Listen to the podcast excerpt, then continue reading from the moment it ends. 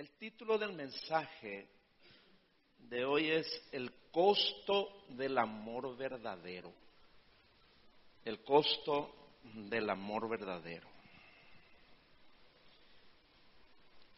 Quiero leerles un pasaje que está en Lucas capítulo 14, versículos 25 y 26. Lucas capítulo 14, versículos 25 y 26. Les leo en la traducción lenguaje actual. Dice lo siguiente, una gran cantidad de gente caminaba con Jesús. De pronto él se volvió y les dijo, si alguno de ustedes quiere ser mi discípulo, tendrá que amarme más que a su padre o a su madre, más que a su esposa o a sus hijos, y más que a sus hermanos o a sus hermanas. Ustedes no pueden seguirme a menos que me amen más que a su propia vida. Jesús demostró este amor. Jesús nos amó más que a su propia vida al morir en la cruz por nosotros. Dice acá, ustedes deben amarme de esa misma manera. Bueno, la vara es muy alta, ¿no? Y es, es, ah, este pasaje nos demuestra que nosotros no le amamos a Dios. No podemos amarle nuestras propias fuerzas. Lo que Él dijo, es imposible en nuestra humanidad, ¿no? En nuestras propias fuerzas. ¿Por qué? Porque todos nos amamos mucho. Todos. Somos expertos y perseverantes en amarnos. No hay un solo día en que, en que no nos amemos a nosotros mismos. Y hay quienes se aman demasiado. Se aman tanto que ya no tienen espacio ni tiempo para amar a otros. Esa es precisamente la primera característica de las personas de los últimos tiempos que describió Pablo ahí en 2 Timoteo 3, versículos 1 y 2. 2 Timoteo 3, versículos 1 y la primera parte del 2 dice en la nueva traducción viviente, Timoteo, es bueno que sepas que en los últimos días habrá tiempos muy difíciles, pues la gente solo tendrá amor por sí misma y por su dinero. Estas palabras, la gente solo tendrá amor por sí misma y por su dinero, reflejan con precisión y diáfana claridad el corazón de todos los no regenerados, de los no salvos, incluyendo a muchos que afirman ser cristianos, pero como todos los demás, solo tienen amor por sí mismos y por su dinero. Por eso, en todo el mundo y en gran parte del cristianismo, el yo se convirtió en Dios. El yo es sagrado. Es el Dios verdadero de la mayoría de las personas. Su yo es a quien aman con toda su alma, con toda su mente y con todas sus fuerzas. Su yo es a quien sirven con pasión y diligencia sin descanso todo el tiempo. Lo que más anhelan con placer, con amor y gozo son los deseos de su naturaleza pecaminosa, de su yo. Por el amor que se tienen a sí mismas, las personas están dispuestas a realizar cualquier sacrificio para complacer sus deseos egoístas, sin importar el costo. Y si el Dios de la Biblia pudiera ayudarles a cumplir sus deseos, entonces le aceptarán y les servirán. Amarán a Dios no por salvarles y darles la vida eterna, sino por bendecir todo lo que hagan, por prosperarles, sanarles, por protegerlos de todo mal y por ayudarles a cumplir sus metas y sus sueños terrenales. Esa es la condición para que el yo, nuestro yo, le ame a Dios. ¿No? Pero eso es imposible. Aunque hay muchas predicaciones, muchos lugares donde la Biblia se usa para predicarle al yo, se usa para presentar a un Dios que está a tu disposición para darte todo lo que deseas, aunque pueden haber muchos lugares donde se predica de esa manera, en realidad eso es imposible. ¿Por qué? Porque según Galatas 5:17, dice que el deseo de la carne es contra el espíritu y el del espíritu es contra la carne. Y estos se oponen entre sí para que no hagáis lo que quisierais. Y también porque los que se aman a sí mismos amarán el placer en lugar de amar a Dios. Segunda Timoteo 3, versículo 4. La pregunta en esta mañana para cada uno de nosotros es, ¿a quién amas realmente?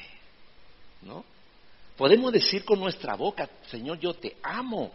Podemos decir con nuestros sentimientos, Señor, tú eres todo para mí. Yo, yo te amo, Señor. Pero realmente, ¿Dios cree que le amas? Bueno, en esta mañana vamos a ver eso hoy, justamente, ¿no? para que no estemos engañados, para que nuestros sentimientos no nos engañen. Porque como dice la Biblia, los sentimientos son engañosos. Amar a Dios no es un sentimiento, hermano. Vamos a ver qué dice la Biblia, ¿no? Los que aman a Dios por las cosas buenas que reciben gratuita y generosamente, en realidad no le aman a Él, sino aman su bondad. Aman los beneficios y las bendiciones que obtienen por seguirle o servirle. Pero, ¿cuál sería su actitud si amar a Dios le acarreara muchos problemas, sufrimientos, escasez, burlas, injusticias, calumnias, abandono, persecuciones u otros males que nunca pasaron antes de conocerle a Dios. ¿Seguirían al Señor si por amor a Él tienen que sufrir? No, la respuesta es no. No van a poder soportar. Por eso muchos, al venir las persecuciones, al venir los problemas, se apartan, se alejan de Dios. Miren lo que dice al respecto Marcos capítulo 4, versículos 16 y 17. Marcos capítulo 4, versículos 16 y 17. Les voy a leer una palabra de Dios para todos. Esta es parte de la parábola del sembrador. Dice así, Está hablando el Señor Jesús y dice, otros son como la semilla que cayó en el terreno pedregoso. Oyen el mensaje de Dios y lo reciben con alegría, pero no permiten que el mensaje entre en su vida. Lo aceptan por, un, por poco tiempo, pero cuando vienen los problemas u otros los tratan mal por creer en el mensaje de Dios, inmediatamente se dan por vencidos. Es decir, se apartan de Dios. Mucha gente no se va de la iglesia. No, ya están vencidos, pero igual se congregan, pero están vencidos. ¿No? Ya los problemas le apartaron del Señor. Y en todas las iglesias hay muchos que se dieron por vencidos a causa de los problemas, a causa de que alguien le, ha maltratado. Repito, no dejaron de congregarse, pero dejaron de amar a Dios como al principio. Dejaron de servirle, dejaron de predicar el Evangelio, dejaron de dar testimonio en su familia, dejaron de ser fieles porque no pudieron pagar el costo del amor verdadero. El amor verdadero, hermanos, es invencible. Y lo vamos a ver enseguida. Ahora, amar a Dios siempre tiene un costo y a veces puede ser muy alto. Lo leímos al principio, ¿verdad? El que ama padre o madre más que a mí no es digno de mí.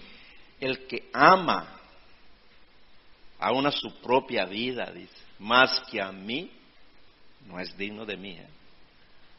Entonces, vamos a leer un poco Hechos capítulo 9, versículos 15 y 16. Hechos capítulo 9, versículos 15 y 16. Le voy a leer en la nueva traducción viviente. Aquí estamos viendo el llamamiento de Pablo al ministerio, al servicio de Dios, ¿no? Dice, el Señor está hablando a Ananías, ¿no? Para que vaya y le diga a, vaya a hablar con Pablo, con Saulo en ese tiempo, ¿no? Dice, pero el Señor le dijo a Ananías, ve, porque Él es mi instrumento elegido para llevar mi mensaje a los gentiles y a reyes, como también al pueblo de Israel. Y le voy a mostrar cuánto debe sufrir por mi nombre. Ahí está. La vida victoriosa del creyente comienza cuando decide pagar el costo del amor verdadero. ¿Cuál es el amor verdadero? ¿Qué es el amor verdadero? El amor verdadero es Jesús. Sencillo, ¿no? Y el sufrimiento por amor a Cristo es el costo. La vida triunfante de Pablo comenzó así, con esta promesa del Señor. Y le voy a mostrar cuánto debe sufrir por mi nombre. Ahora, vean el resultado de aceptar el costo del amor verdadero. Vamos a ver el resultado en Pablo. Dice 2 de Timoteo capítulo 3, versículos 10 y 11. 2 de Timoteo capítulo 3, versículos 10 y 11. En la traducción lenguaje actual. Pero tú, Timoteo, conoces bien mis enseñanzas, mi manera de vivir y de pensar, y sabes cuánto confío en Dios. Tú has visto mi paciencia mi amor y mi fuerza para soportar las dificultades. Sabes cómo me han maltratado y cómo he sufrido en las ciudades de Antioquía, Iconio y Listra. Pero el Señor Jesucristo me libró de todo eso. Hay una gran diferencia cuando uno sufre, ¿verdad? Y sigue sufriendo y sigue y sigue y nunca termina. ¿Me entiendes? Hay una diferencia entre convivir con tu sufrimiento y en sufrir y vencer el sufrimiento. ¿Me entiendes? Hay una gran diferencia. Bueno, esa es la diferencia, ¿no? Entre un cristiano y alguien que no lo es. ¿Me entiendes? De todo me libró el Señor. ¿Me entiendes? ¿El Señor te ha librado de todos tus sufrimientos? ¿Te ha librado? ¿Puedes amar cuando sufres? ¿Tienes ese poder? Porque sabes que Dios te va a librar. Bueno, es una pregunta que deberíamos sentarnos y pensar para responder, ¿no? El verdadero poder de Dios que operaba en Pablo y lo ayudó a llenar el Evangelio a llenar del Evangelio todo el mundo conocido fue el amor. Dios es amor, eso dice la Biblia, Dios es amor. Cristo por amor a nosotros sufrió la cruz y venció al pecado, a la muerte y al diablo. Nosotros nos apropiamos de su victoria con el amor. Ese amor que le llevó a la muerte por nuestros pecados, como dice en Juan 3:16. Y ese es el amor que cubre multitud de pecados. Miren lo que dice Primera de Pedro capítulo 4, verso 8. Primera de Pedro capítulo 4, verso 8. Les leo una nueva versión internacional, dice, sobre todo, ámense los unos a los otros profundamente, porque el amor cubre multitud de pecados. La, traducción lenguaje actual, el mismo pasaje, dice, sobre todo, ámense mucho unos a otros, porque el amor borra los pecados. Ahí está. Pedro dice que el amor borra los pecados. Pero, ¿qué amor? ¿Cuál amor? ¿El nuestro? ¿Nuestro amor puede borrar los pecados? Claro que no. Es el amor de Cristo en nosotros, actuando poderosamente por medio nuestro, el que puede borrar todos los pecados. Pero, pregunto, ¿crees que tienes ese amor? Cuando recibiste la salvación, recibiste con ella el amor de Cristo. Salvación y amor van juntos. Recibiste la salvación, recibiste el amor de Cristo también. Recibiste su amor para predicar el mensaje a los perdidos, para que ellos también reciban la salvación en Cristo Jesús. Comenzando por tu familia, ¿no? Miren lo que dice 2 Timoteo, capítulo 2, versículos del 8 al 10. Segunda de Timoteo, capítulo 2, versículos 8 al 10. Dice lo siguiente. Acuérdate de Jesucristo, del linaje de David, resucitado de los muertos, conforme a mi evangelio, en el cual sufro penalidades, hasta prisiones a modo de malhechor, mas la palabra de Dios no está presa. Por tanto, todo lo soporto por amor a los escogidos, para que ellos también obtengan la salvación que es en Cristo Jesús con gloria eterna.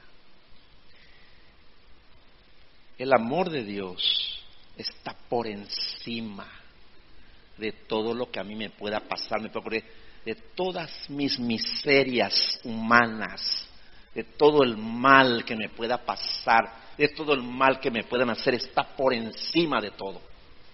¿Me entienden?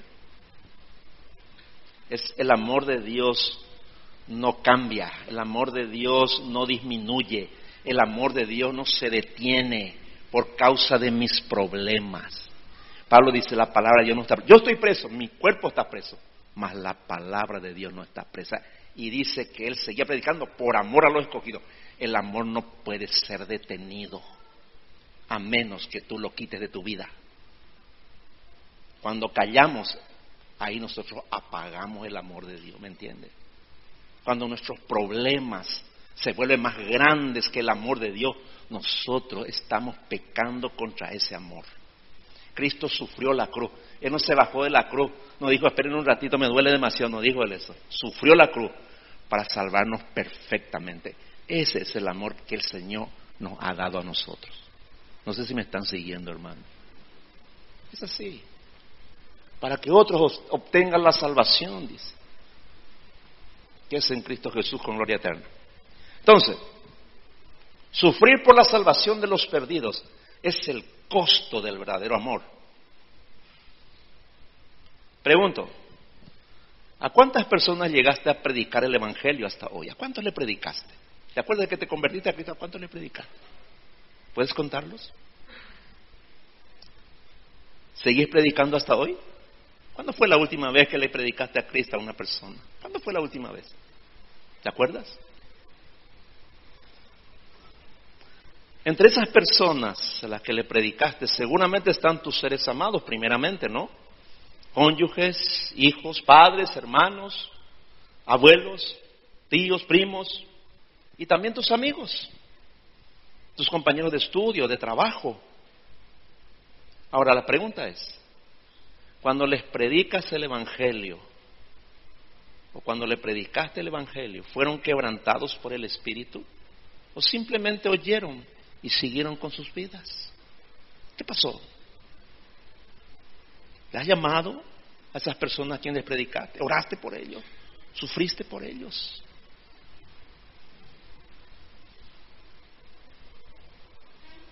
Hay dos maneras de predicar el Evangelio. Una es con tus fuerzas y amor humano. La otra es con el poder y, el amor de Dios. Cuando predicas con tus fuerzas y sentimientos humanos, tu trabajo no tendrá oposición del enemigo. Uno no, no le vas a molestar al diablo por eso. ¿Me entiendes? No hay oposición. Aunque puede ser que consiga algún resultado, que alguno se acerque a Cristo.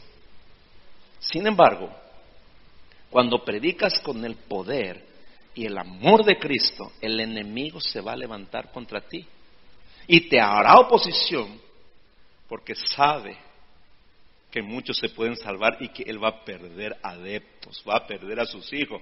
El diablo no te va a dejar en paz. ¿Me entiendes? ¿Y eso qué va a traer? Sufrimiento. Los enemigos del hombre serán los de su propia casa, dijo el Señor. Ahí en Mateo 10. Van a estar, dice, el padre contra el hijo, la hija contra la madre, la nuera contra la suegra. Y los enemigos del hombre serán los de su propia casa. ¿Por qué? Por causa del Evangelio. Cuando entra en una casa va a crear disturbios, va a crear problemas.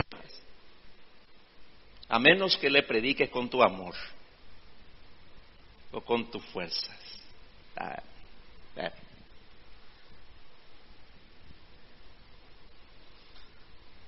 Dice en 2 Timoteo capítulo 1, versículos 7 y 8. 2 Timoteo capítulo 1, versículos del 7 al 8. En la traducción lenguaje actual dice, porque el Espíritu de Dios no nos hace cobardes, al contrario, nos da poder para amar a los demás. ¿Quién es lo que Él te da el poder para amar a los demás? Dice el Espíritu Santo el que hace eso. Y tiene que saber diferenciar cuando es tu amor y cuando es el amor de Dios. Hay una gran diferencia. ¿eh? Deberíamos aprender a diferenciarlo, ¿no? Dice, al contrario, nos da poder para amar a los demás y nos fortalece para que podamos vivir una buena vida cristiana. Por lo tanto, no te avergüences de hablar bien de nuestro Señor Jesús. Tampoco te avergüences de mí, que estoy preso por servir a Jesucristo. Al contrario, tienes que estar dispuesto a sufrir por anunciar la buena noticia. Lo repito, al contrario, tienes que estar dispuesto a sufrir por anunciar la buena noticia. Allí está. Ya Dios te dará las fuerzas necesarias para soportar el sufrimiento. Yo recuerdo que la primera vez que prediqué, que prediqué realmente con amor, ¿no? Mi hermana me echó de, su casa para que se cumpla la palabra. Después ella le conoció al Señor, ¿no? Mi mamá lloró porque cambié de religión. No, tuve problemas. Tenía un equipo donde jugaba fútbol todos los sábados. Cuando terminó un día el juego estaban preparándose para tomar cerveza, yo también era parte de ese grupo, saqué mi Biblia y les prediqué a mis amigos y se fueron todos, hermano.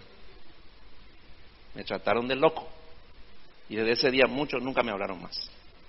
¿Me entiendes? Perdí a la mayoría de mis amigos. Siempre predicar el Evangelio tiene un costo. ¿Me entiendes? Siempre. Pablo le dice a Timoteo, tienes que estar dispuesto a sufrir por anunciar la buena noticia. La valiente predicación con el poder del amor levantará el infierno en tu casa, en tu lugar de trabajo, en tu colegio o universidad y sufrirás persecución. Pero con seguridad habrá personas que se convertirán a Cristo. ¿Por qué tu predicación no produce quebrantamiento?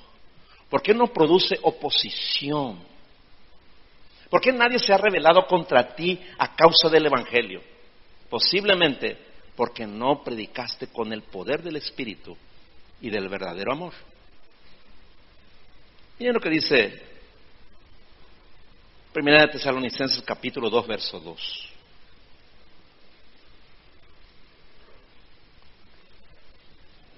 Primera a los Tesalonicenses capítulo 2, versículo 2.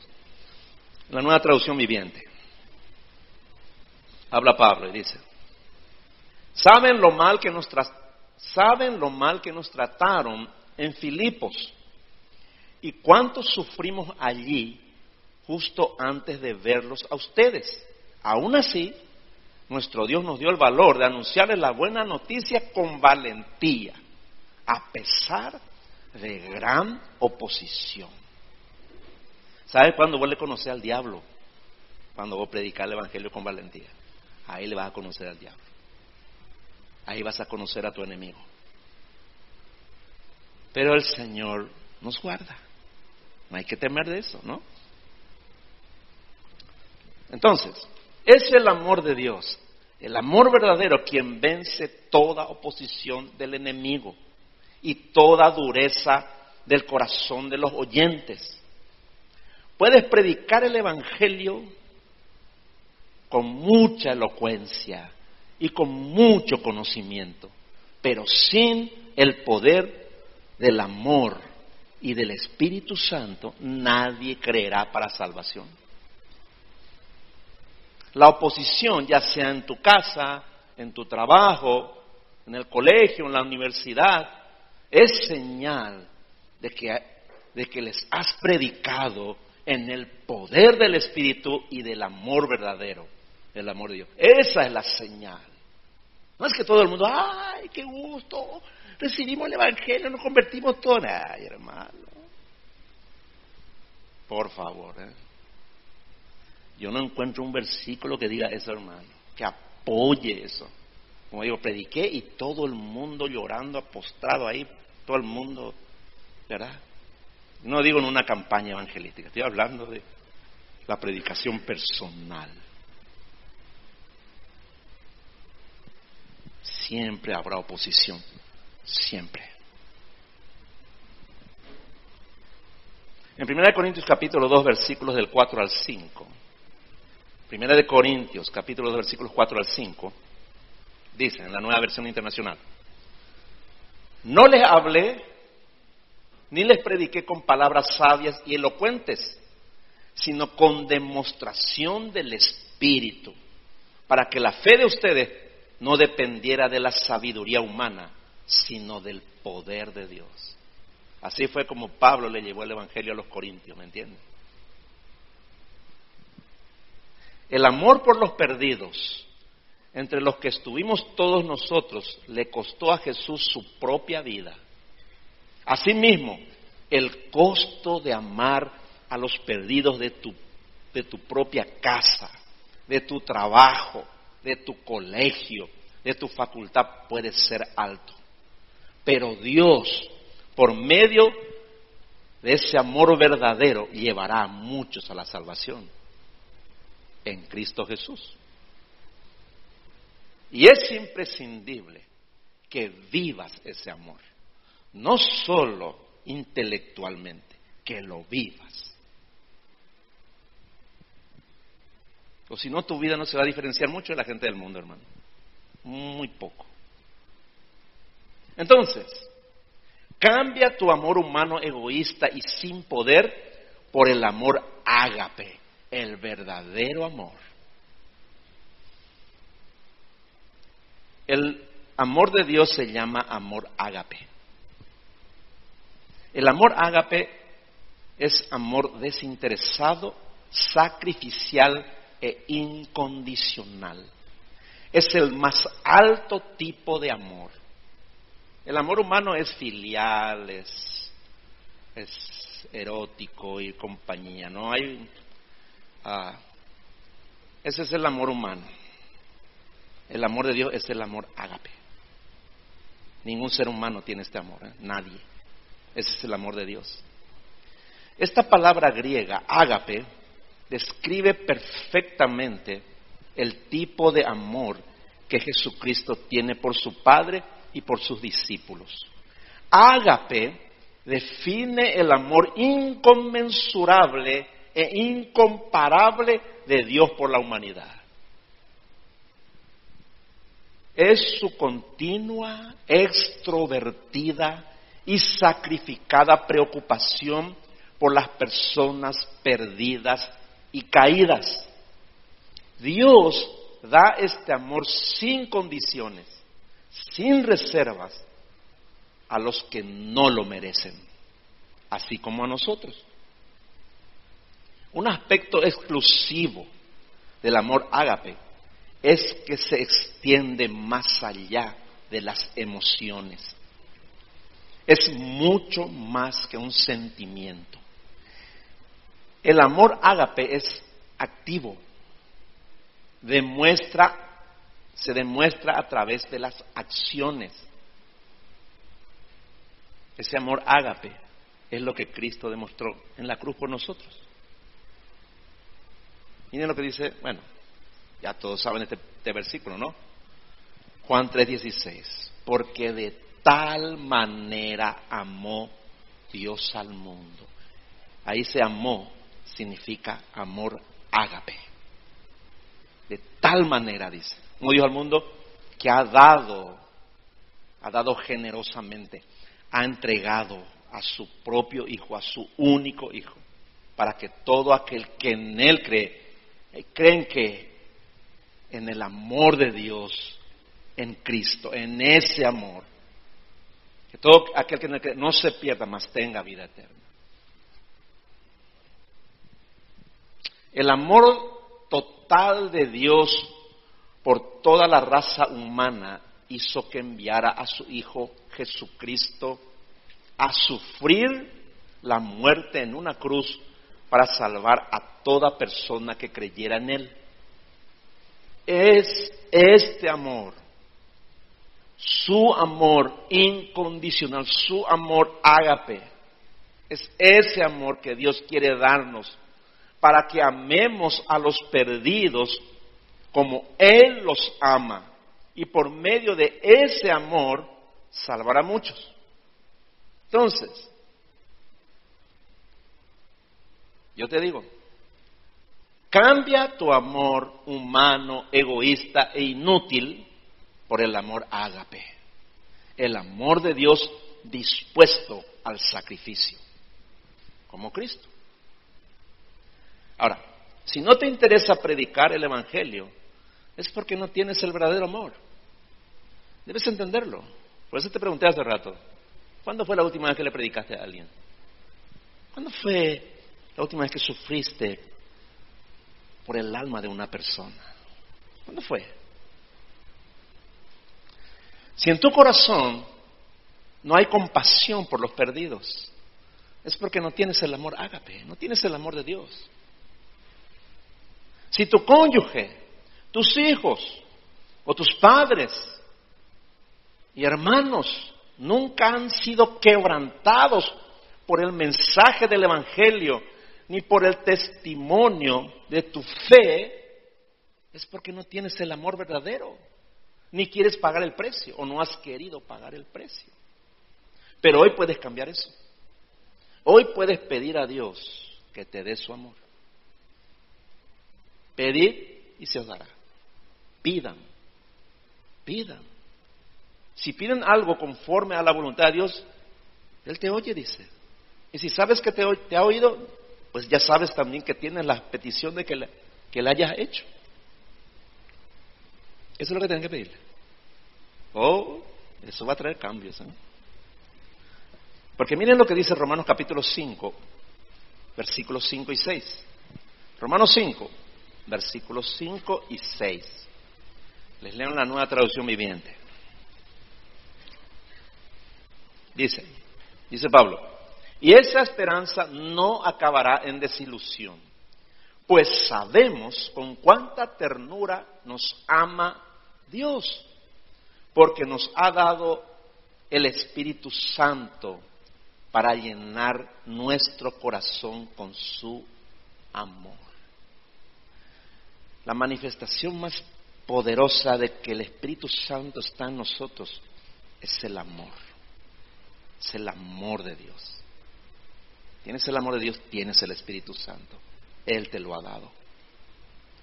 Continuó, dice continuación, cuando éramos totalmente incapaces de salvarnos, Cristo vino en el momento preciso y murió por nosotros pecadores. Ahí está. Entonces, si eres salvo, Dios ya te ha dado el Espíritu Santo para llenar tu corazón con su amor, con el amor verdadero, con el amor ágape, para salvar a los pecadores cuando les prediques el Evangelio. Dios quiere salvar a los pecadores del mundo por medio de su amor, que ha derramado en tu corazón por su espíritu.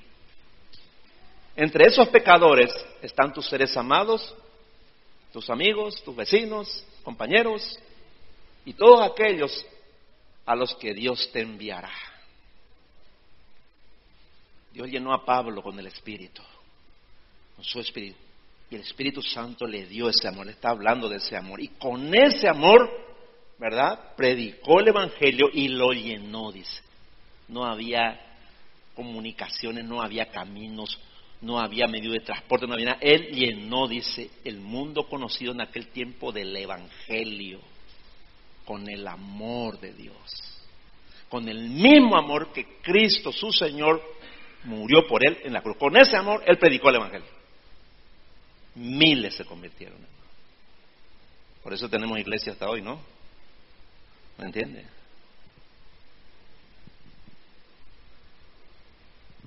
Pregunto, ¿Quieres pagar el precio del amor verdadero para salvar a los perdidos? ¿Quieres pagar el precio?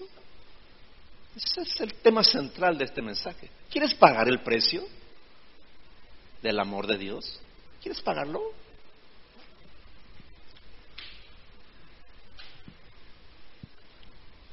Repito, desde que Dios te salvó, ¿a cuántos has predicado el Evangelio con valentía, sin tratar de suavizarlo, sufriendo oposición y rechazo?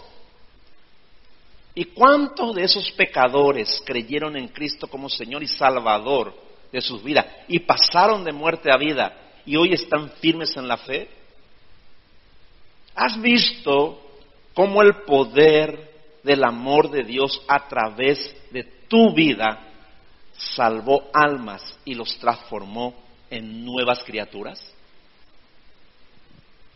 Necesitas tener el amor ágape para poder predicar el Evangelio con valentía, sin rebajar sus demandas, sin tratar de hacerlo más agradable y sin cambiarlo para que todos lo acepten.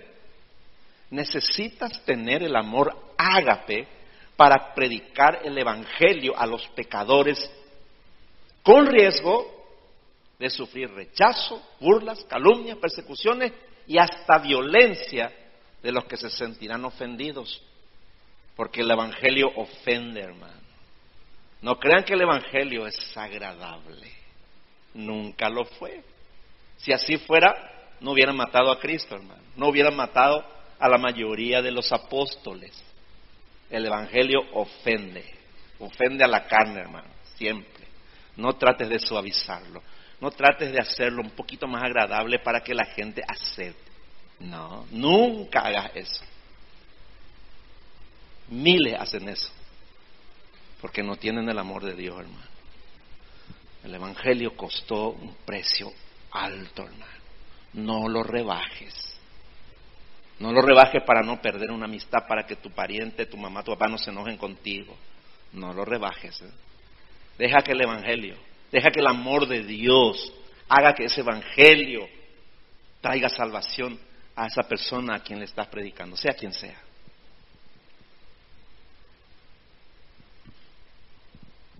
El amor ágape, el verdadero amor, según 1 Corintios 13, versículo 7, todo lo sufre, todo lo cree, todo lo espera, todo lo soporta. Ese es el amor de Cristo, hermano.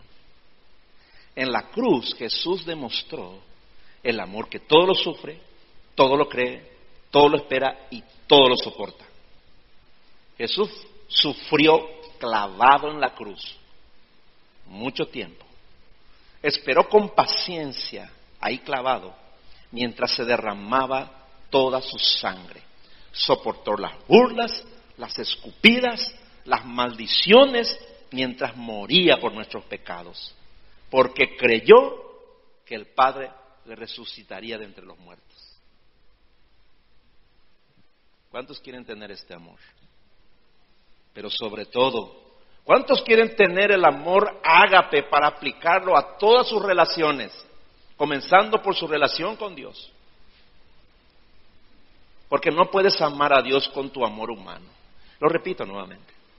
No puedes amar a Dios con tu amor humano. Olvídalo. Olvídalo. Dios aborrece ese amor. Tu amor sirve para amarte a vos mismo, no. Solamente para eso sirve. No sirve para amar a Dios. No intentes amar a Dios con tus sentimientos. No lo hagas. Dios rechaza eso. Ámale con el amor que Él te dio. Ese es el amor que Él recibe. El amor ágape. Ámale con ese amor. No le ames con tus sentimientos, por más sincero que sean. Dios debe darte su amor para que le ames con ese amor dispuesto al sacrificio, de entrega total e incondicional. Ese es el amor agape que te impulsa a servirle a Dios, a amar al prójimo, a amar a tus enemigos, así como Dios te amó a vos cuando vos eras su enemigo. Ese es el amor agape, hermano. Ese es el poderoso amor de Dios. ¿eh? Jesús le dijo a sus discípulos que se amaran los unos a los otros de la misma manera que Él los amó sacrificando su vida por ellos. Este mandamiento era nuevo porque exigía un nuevo tipo de amor, un amor como el suyo, un amor ágape. Dice Primera de Juan capítulo 3 versículo 16, Primera de Juan.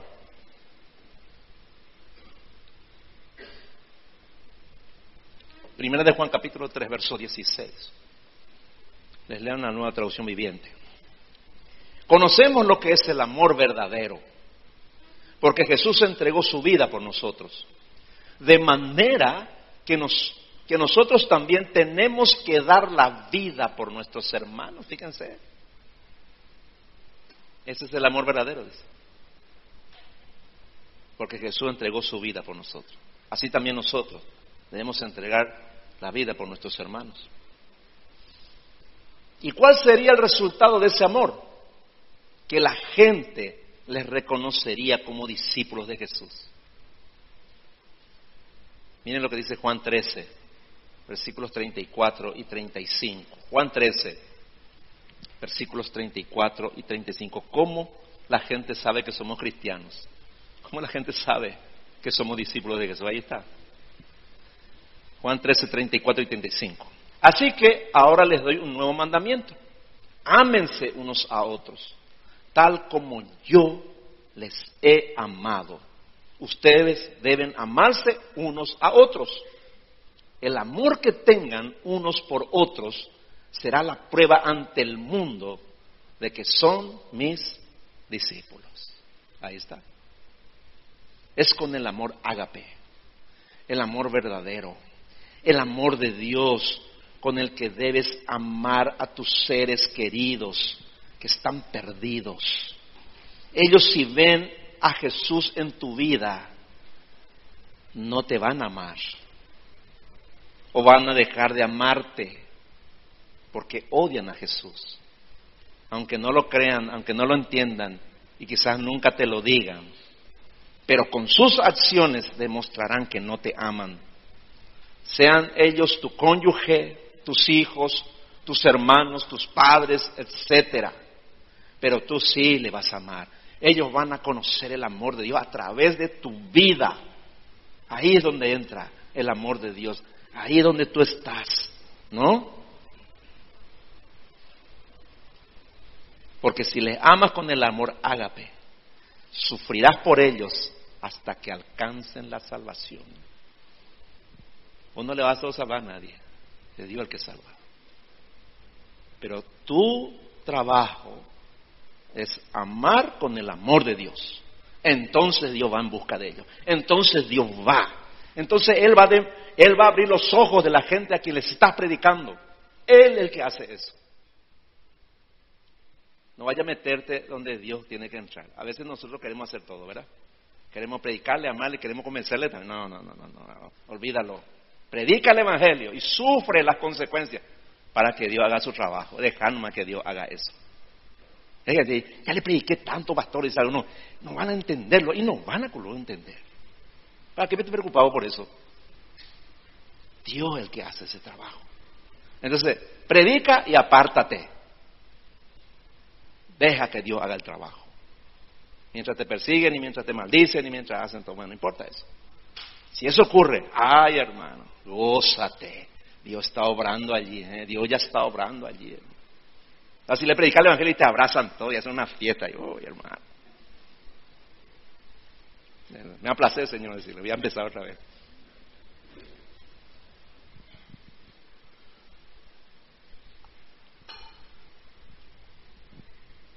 Dice Primera de Pedro capítulo 2, versículo 21. Primera de Pedro 2, versículo 21. Nueva, versión internacional. Para esto fueron llamados, porque Cristo sufrió por ustedes, dándoles ejemplo para que sigan sus pasos. Ahí está. Y en 2 de Corintios capítulo 12, versículo 15. 2 de Corintios 12, versículo 15, dice Pablo, y yo con el mayor placer gastaré lo mío, y aún yo mismo me gastaré del todo por amor a vuestras almas, aunque amándoos más, sea amado menos. En la parábola del hijo pródigo, ahí en Lucas 15, versículos 11 al 32, sucede algo extraordinario para que vean cómo es el amor de Dios, hermano. El hijo, eh, tiene dos hijos este hombre, ¿no? El hijo ah, pide su herencia, un día pide su herencia. ¿Por qué? Porque quiere salir de su casa, ¿no? Eh, este hombre, este, este joven, ¿no? joven, ¿no? Este hijo tenía todo, todo, en la casa de su padre, todo tenía. No le faltaba nada, era, era una familia muy rica, ¿no? Pero él pide la herencia. Y dice, se va a vivir perdidamente, ¿no? Con su herencia, ¿no? Obviamente, este joven nunca conoció el amor, nunca. Entiendo que su papá le amaba, ¿no? Entendemos eso, los que conocemos la parábola, ¿no? Entendemos. No, no dice que su papá le maltrataba, que le, que le, hacía pasar, no, no. ¿eh? Este hombre era un hombre bueno, un padre bueno. Pero el hijo se va.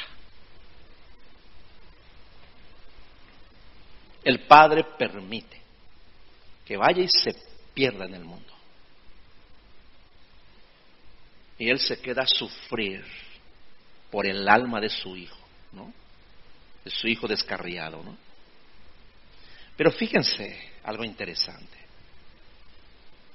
que va el hijo a perderse. Yo sé que este hombre estaba orando por él, ¿no? Obviamente.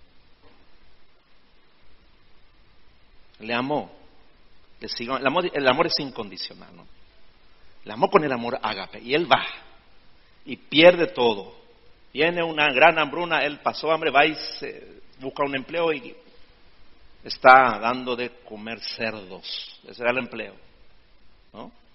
Y allí él tenía hambre y quería comer, dice, de la comida de los chanchos. Y ahí volvió en sí. Ahí vuelve en sí. Ahí se arrepiente y dice, pa, volveré a la casa de mi padre. Ahí hasta los jornaleros viven mejor que yo.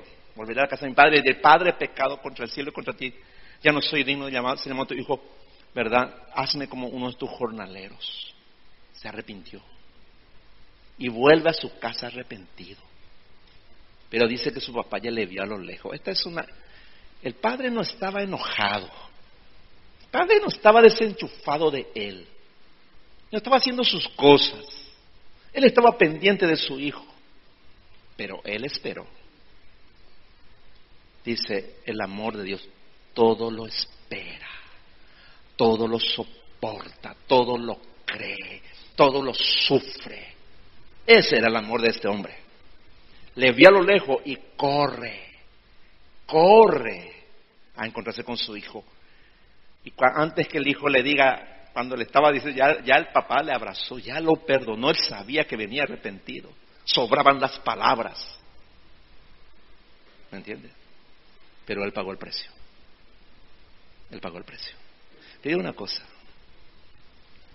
Humanamente hablando, vos pensás, no, mis hijos se van a convertir en mi casa, se van a convertir en la iglesia. No, a mi hijo no le pasa nunca nada, porque Dios les protege, les bendice. Bueno, te digo una cosa. Puede que algunos de tus hijos tengan que perderse para ser ganados. Puede ser.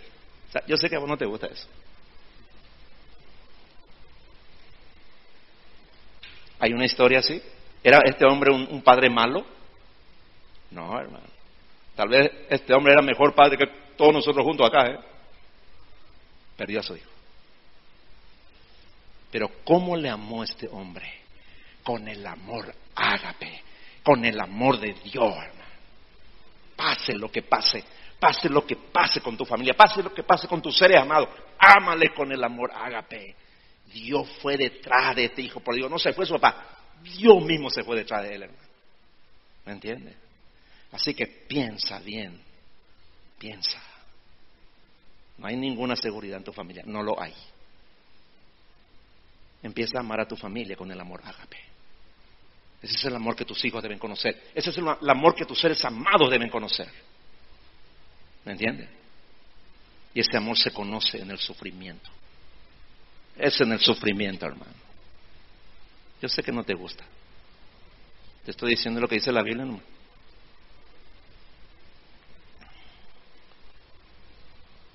Hubo victoria.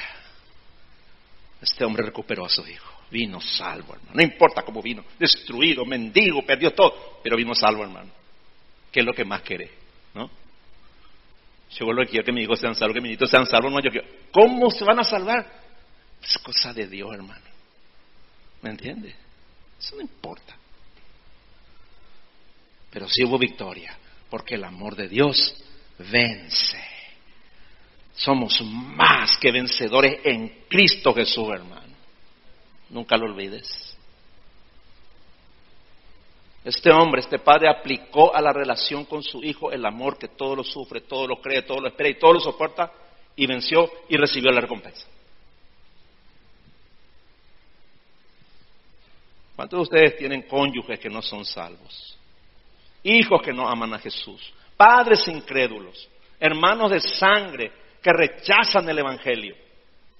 ¿Qué sienten por ellos al saber que viven sin esperanza en este mundo y que están caminando directamente al infierno? ¿Qué sienten por ellos? Si les has estado predicando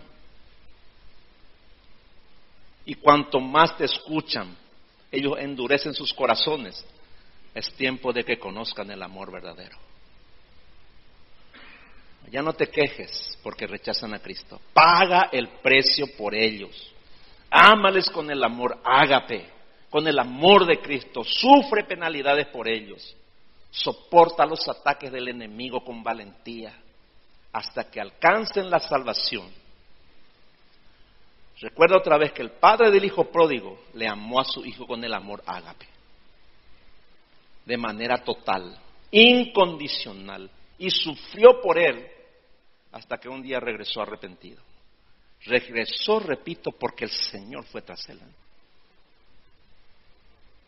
No podemos vivir nuestra vida cristiana como simples humanos, poniendo nuestra esperanza solo en esta vida y esperando que todo nos salga bien con la ayuda de Dios. No, nuestra esperanza no está en este mundo, en nada de este mundo, está en la vida eterna, para nosotros y para nuestros seres amados. Dice el Evangelio de Juan, capítulo 17, versículo 3. Juan 17.3 dice, dice el Señor Jesús, y esta es la vida eterna, que te conozcan a ti, el único Dios verdadero, y a Jesucristo, a quien tú has enviado. ¿Cuál puede ser el deseo más grande de una mujer creyente para su esposo? Un hombre cristiano para su esposa, que no son salvos, que conozcan al único Dios verdadero y a Jesucristo y por medio de Él reciban como regalo la vida eterna. Pero, ¿cuánto están dispuestos a pagar el precio de sufrir por amor hasta ver la salvación de su cónyuge? ¿Y cuál es el deseo más grande de un papá? De una mamá que son cristianos para sus hijos incrédulos que conozcan al único Dios verdadero y a Jesucristo. Y que se salven por su amor. Yo sé que darían sus vidas por la salvación de sus hijos. Pero, ¿cuántos están dispuestos a sufrir por amor a sus almas hasta que se conviertan a Cristo? En 2 Corintios 4:17, 2 Corintios 4:17 dice, dice el apóstol Pablo. Nuestros sufrimientos son pasajeros y pequeños en comparación con la gloria eterna y grandiosa a la que ellos nos conducen. El amor verdadero es el amor de Jesús y tiene un alto costo. ¿eh? A Él le costó la vida. Es, es una decisión pagar el costo de ese amor. El amor que salva al perdido, el amor que restaura amistades destruidas, el amor que resucita matrimonios muertos, el amor que une de nuevo a padres y a hijos, y el amor que siempre nos lleva de triunfo en triunfo en Cristo Jesús. Eso dice la palabra, hermanos. El amor ágape es la única seguridad que tenemos. Romanos capítulo 8. Con esto termino. Pueden pasar, hermano, la alabanza. Romanos capítulo 8, verso 35. Fíjense lo que es el amor ágape. Les leo en la traducción lenguaje actual. Romanos 8:35 dice, ¿quién podrá separarnos del amor de Jesucristo? Nada ni nadie. Ni los problemas, ni los sufrimientos, ni las dificultades. Tampoco podrán hacerlo el hambre ni el frío, ni los peligros ni la muerte. Versículos 38 y 39. Yo estoy seguro de que nada podrá separarnos del amor de Dios. Ni la vida, ni la muerte, ni los ángeles, ni los espíritus, ni lo presente, ni lo futuro, ni los poderes del cielo, ni los, ni los del infierno, ni nada de lo creado por Dios. Nada, absolutamente nada podrá separarnos del amor que Dios nos ha mostrado por medio de nuestro Señor Jesucristo. ¿Cuántos pueden decir amén a eso? ¿Por qué no inclinas tu rostro?